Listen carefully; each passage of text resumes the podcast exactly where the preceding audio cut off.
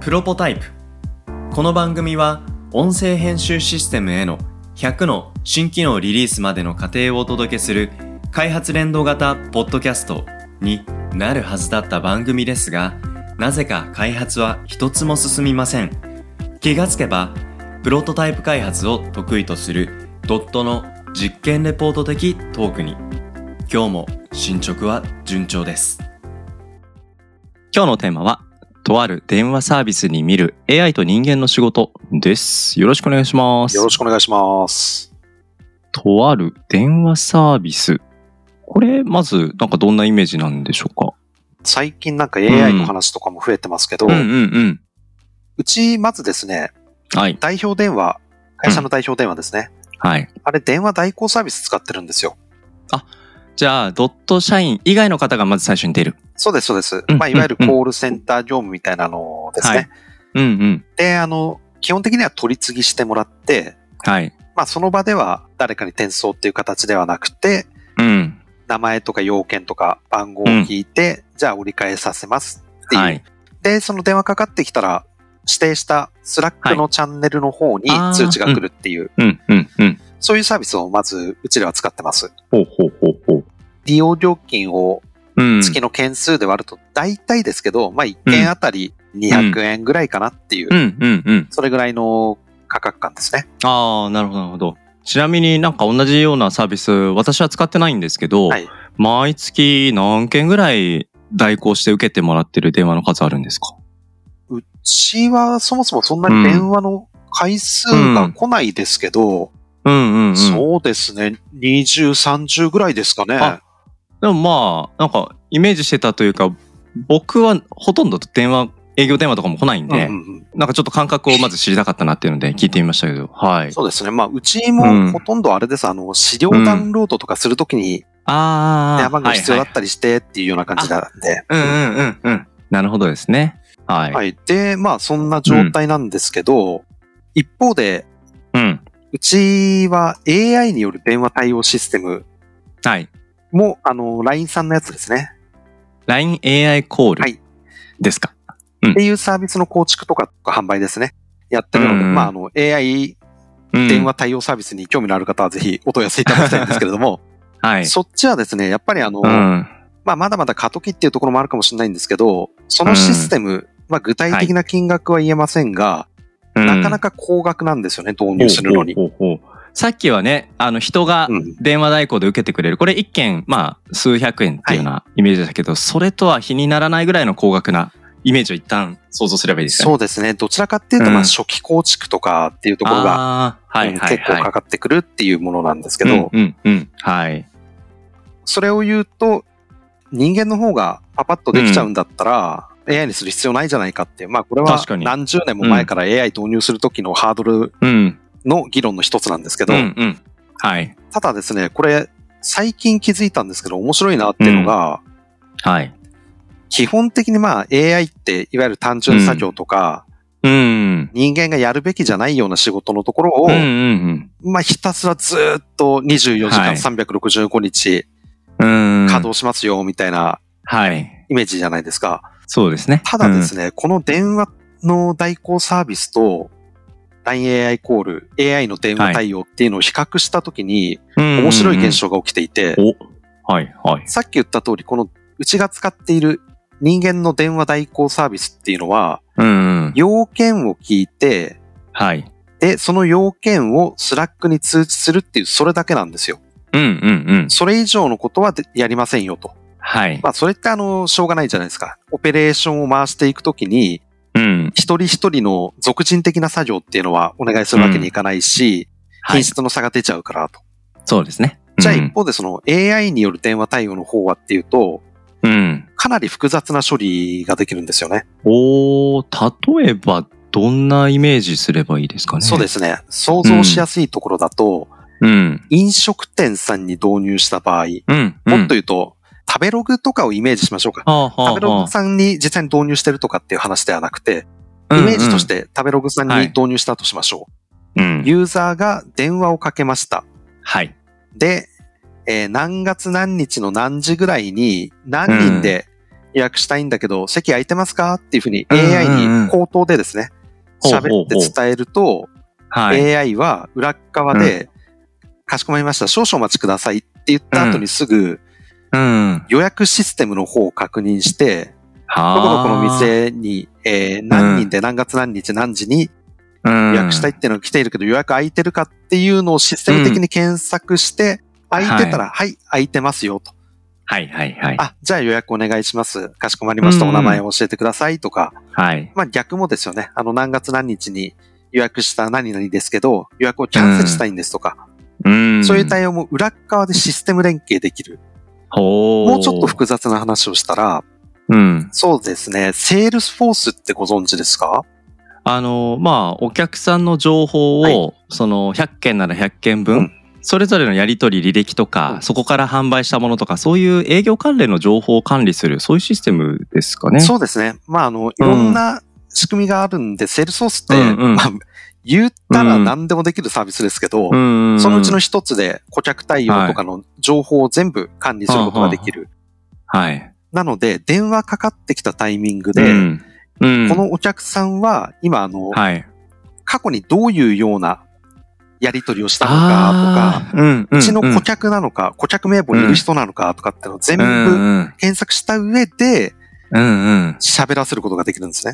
なるほど。もし仮に過去に、ちょっと不具合とかで、まあクレームを受けてしまって、で、その次の電話で、うんちょっとあの前回のことを踏まえながうんら話さなきゃいけないみたいな、そういう過去情報とかもちゃんと参照してくれる可能性があるってことかな。で、まあ、例えばですけど、そういう過去にクレームを、かなりきついクレームをした方の場合は、はい。 AI ではなくて、もういきなり人間のオペレーターにつなぐとか、なるほど、なるほど。そこら辺のっか場合そっ分けもしてくれますし、かはいはいはいはあい。る程度 AI が聞いた後にうんその情報を全部セールソースに登録して、うん、で、じゃあ、あの、人間のオペレーターに最終的につなぎますねっていう時は、うんそこまで聞いた内容と、過去のデータとかっていうのが全部画面に表示された状態でオペレーターは対応できる。なるほどな。で、この辺っていうのは、その、数百円の電話代行サービスじゃ絶対できないんですけど、こ確かに。うん。れってちょっと待ってよと。うん。今までって人間は、まあ言ってしまえばクリエイティブなとこうろんはい。に注力して、で、あう、のんまあ複雑な仕事ですね。でう、ん。人間はそっちに注力して、AI とかロボットとかっていうのは簡単な誰でもできる流れ作業みたいなところを安価に回していくんだみたいなイメージがありましたけど、うん逆になってないと。うんうんうん。人間が安く誰でもできる仕事を して、確かに。 AI が高価で複雑な難しい仕事をしていると。あー、なるほど。うん。これに気づいた時にちょっと僕はゾッとしたんですけど、そっとしました、今私も。うんなんか、急に気づきました。てか、怖いですね、怖いですよ。よね。ここれが今あの電話のところだけで話しましたけど、今別にこの事象っていうのはいろんなところで起こりうる、うん、うん、うん。もしかしたらもう AI とかはいロボットとかをうんた、だ磨くだけの仕事っていうのが人間がやって、うん、で、他の組み立てとか、うん、まあもっと言うと思考的なところもですね、企画とかっていうところも AI がどんどんやっていくっうん。ていうのが、ちょっと見えてきてる時代なんですよ。なるほどな。いや、なんかロボットを磨くっていうのはもう掃除するってことですよね。そうですね。ちゃんと彼らが稼働し続けられるように そ。うそうそうそうそう。埃がたまらないようにってことですよね。だからう言っん、てしまえばなんかちょっと奴隷に近いようなあ言ー葉は悪いですけどね。うん。うん、まあ目的と状況次第はそう捉えられますし、うん人間は飯食って掃除してなんか日々日常を過ごしてればいいんだと言えば、まあロボットがもしかしたら奴隷かもしれませんけど、ただまあここでのポイントは複雑なうんうん。仕事は人間でなければならないっていう価値う観、んうん。うん機械は単純作業だろうっていうこの考えう方、んうん。これが逆転しているってことがもうすでに今のこの電話文脈でも起きてるよねっていう驚きですよね。そうなんですよ。しかも恐ろしいことに、AI うのんそのコストっていうのはどんどん下がってきてるんですよね。はいはいはいはい。っていうことは人間は安く誰でもできる仕事ができまうすと。ん。はい。 AI はそのうち安くとても難しい仕事がいっぱいできますってなった場合、う ん。はい。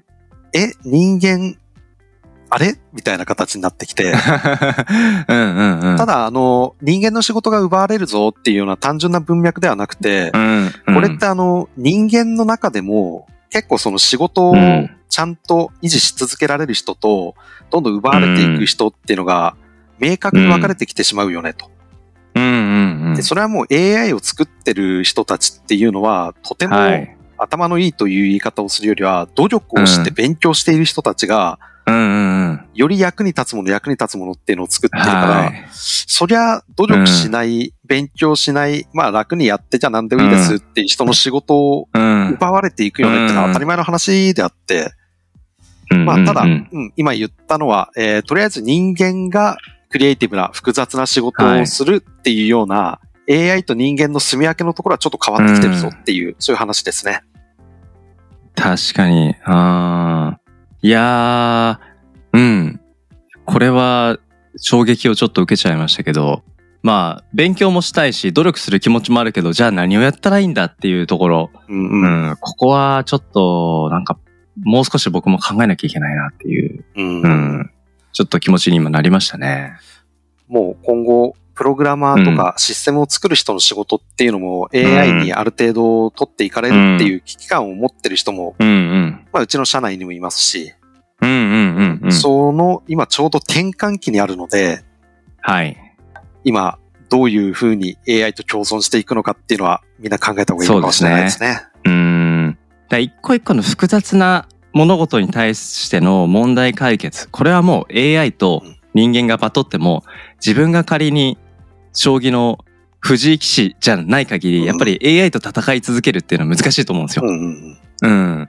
じゃあ、まあ AI が発想しない何かと何かの組み合わせとか、何か問題に気づいていくとか、すでに顕在化している問題ではなく、まだ人々が欲しいと言ってないものに、ま、自らそこにね、マーケットを切り開いていくよううな、んうんそういう発想力ですよね。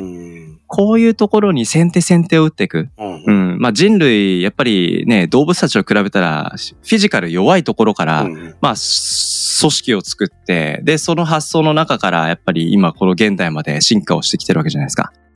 動物じゃないですけど、やっぱり AI っていう存在にかなり生存を脅かされてると言ってもおかしくない中で、うんじゃあ彼らと戦って負けるところはもう負けとして認め、じゃあ絶対に負けないところで、かつ集団っていうね、組織をマネージしながら、そこでどう、うん、価値を AI と違うところで出していけるのか。なんかこういうことっていうのは、もちろん一人で考えることも大事ですけど、やっぱりチーム、組織、会社っていうところで、うん、きちんと議論していくっていうことが、この先のきっと組織が残っていく、人の価値が残っていく。うん、そういうところにやっぱつながる議論としてとても大事なテーマなんじゃないかなって思いますね。